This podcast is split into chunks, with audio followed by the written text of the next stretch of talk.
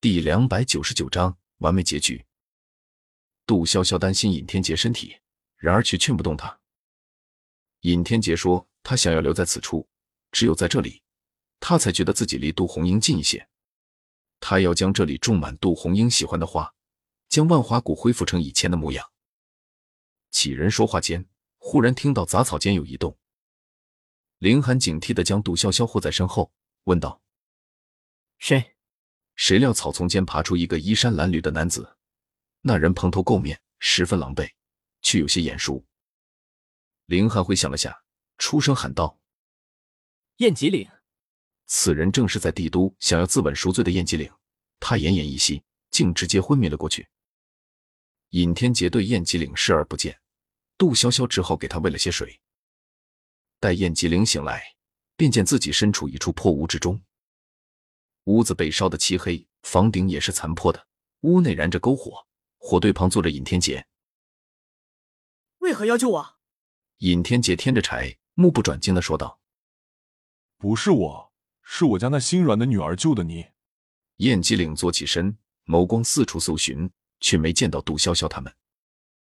他们走了，我不想让女儿跟我睡这里。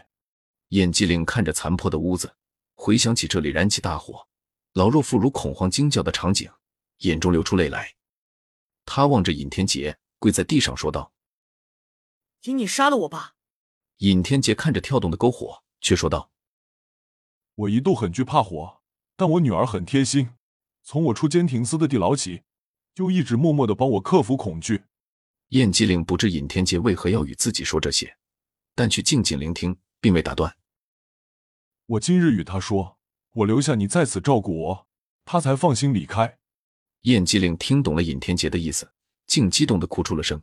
他将头磕在地上，一边道歉一边说道：“燕姬岭愿意当牛做马，以赎罪孽。”尹天杰浅叹了口气：“无需你做牛马，明日你便将外面杂草除了，再找一块向阳风景好的地，我要给万花谷所有人立碑。”从那以后，燕姬岭日日刻墓碑，将所有人的墓碑刻完后。